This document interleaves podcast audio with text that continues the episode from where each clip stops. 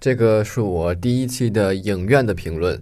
之前有听众在网上、微博上给我推荐这个五道口的工人俱乐部影剧院，我今天下午呢就去了那个影院，然后在那边看了呃动画片，三 D 的动画片《冰雪奇缘》。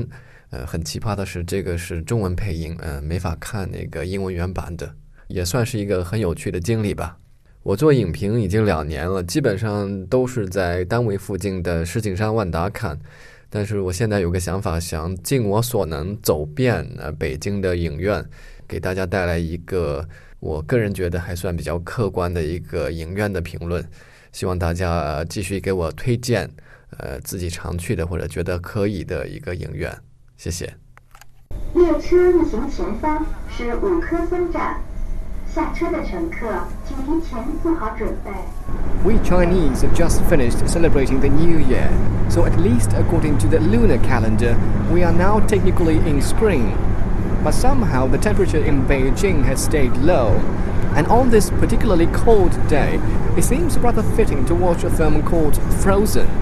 Also, incidentally, this Disney 3D animated comedy has been given a cold shoulder by Chinese viewers.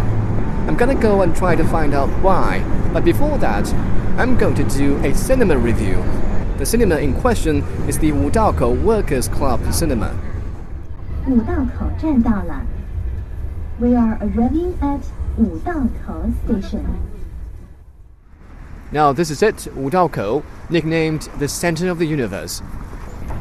Some say it got its name because of the shopping mall, U Center, right outside the subway station.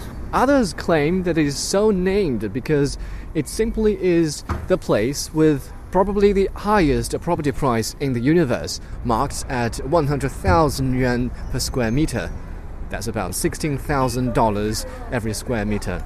But I like to believe it is the center of China's education because within this vicinity there are 50 colleges and universities, including the Peking University and Tsinghua University.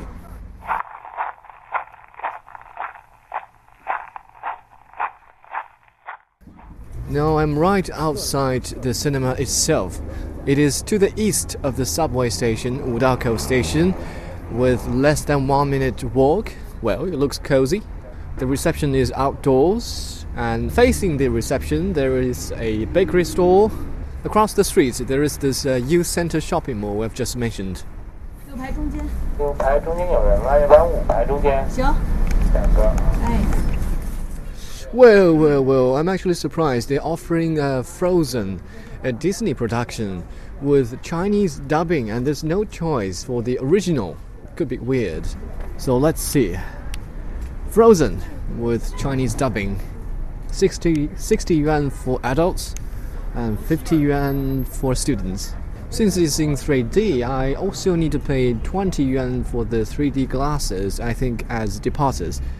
呃，为什么没有那个英文配音的呀？因为是动画片嘛，而且主要的对象是儿童，所以就没有做英文的。Well, the doorman told me that it's not really convenient to get some proper food around here because this place, uh, Wudaokou, is swarming with South Korean people. But makes sense because uh, there's a foreign language school nearby, and a lot of these uh, foreign students are from South Korea. But actually, I've stumbled into a place where non South Korean people can have some proper food that is one floor below the U Center shopping mall. There is a practically a snack street featuring uh, Sichuan food, Taiwan food, even Shanxi food. Oh, Shanxi, the uh, northwest China province. So if you're waiting for a movie to start and you don't have much time to have a proper dinner, you might consider coming here and have a few snacks.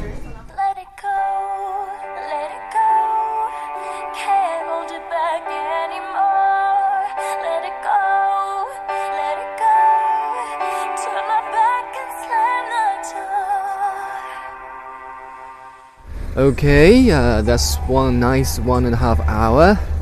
I wouldn't say much about the movie itself because uh, I'm kind of afraid that you might not listen to my movie review anymore.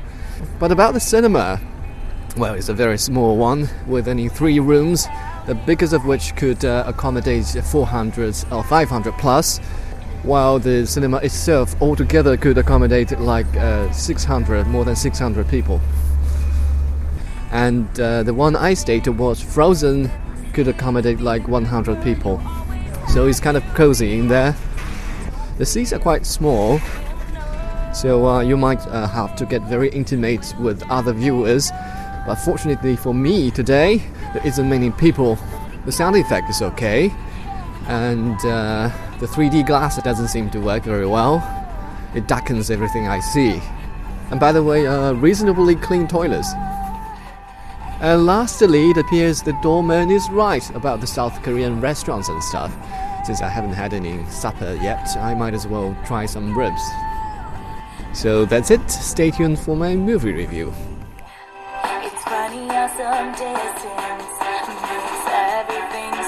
Small, and the fears that once controlled me can't get